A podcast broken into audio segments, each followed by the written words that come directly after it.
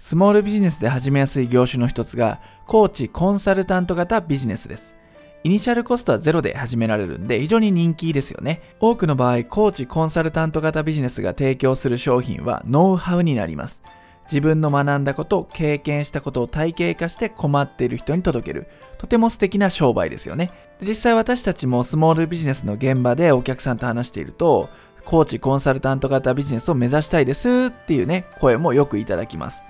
ところが一方で、私のノウハウなんて知りたい人いるのかな？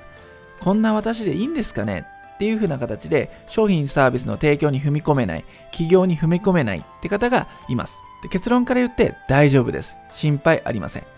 自分のノウハウなんてって思っていても、それが欲しい人っていうのは実はいるんですよね。なのでまずはこの考え方を頭に入れておいてください。自分のノウハウを求める人は世の中にたくさんいるんだよということです。で、もうちょっと話を広げていくと、江戸時代の話なんですが、江戸時代って質素倹約の精神っていうのがね、広まっていたことはご存知の方もいると思います。かの有名な上杉鷹山の逸話でも、一汁一菜しか食べないっていうことが有名な話であります。質素倹約っていうのは、日本歴史上常々伝えられてきた、いわば美徳なんですね。でその質素倹約の精神っていうところからまた派生して、資源の再配分を行っていたんですね、江戸時代って。で特に上杉鷹山は質素倹約の精神が強くて、自分が殿様だから何をしようか勝手じゃないかっていう傲慢な態度は決してせず、困ってる領民のために資源の再配分を行っていたんですね。つまり分かち合いの精神を持っていて、困ってる人には分け与える。持ってる人が持ってない人に分け与えるってことをやっていたわけです。でこの話をスモールビジネスでもヒントにしてほしいんですよ。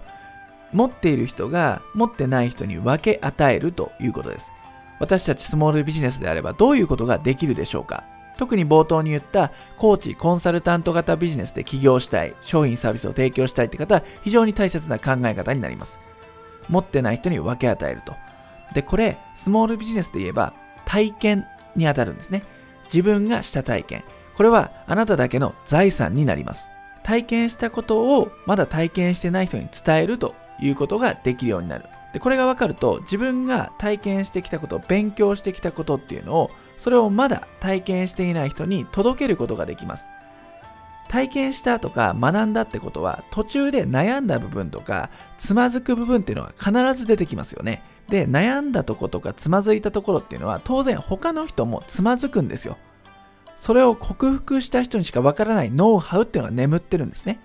そのノウハウっていうものを欲しい人に提供すれば間違いなく喜びます。お金や資源の再配分は難しくても、あなたの持つ知的財産とか経験とかノウハウとかであれば再配分が可能なんですね。スモールビジネスオーナーの中には専門的な知識やスキルを持つ人がたくさんいらっしゃいます。そういった高価値な知識を世の中に再配分することで、今までできなかったけどできるようになったとか、今までにはなかった発想が得られたとか、悩んでいたことが一気に解決したという体験ができる人が増えていきます。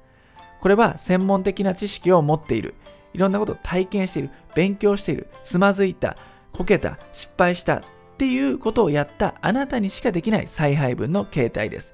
ぜひこういったことを参考にして、領地を広めていってください。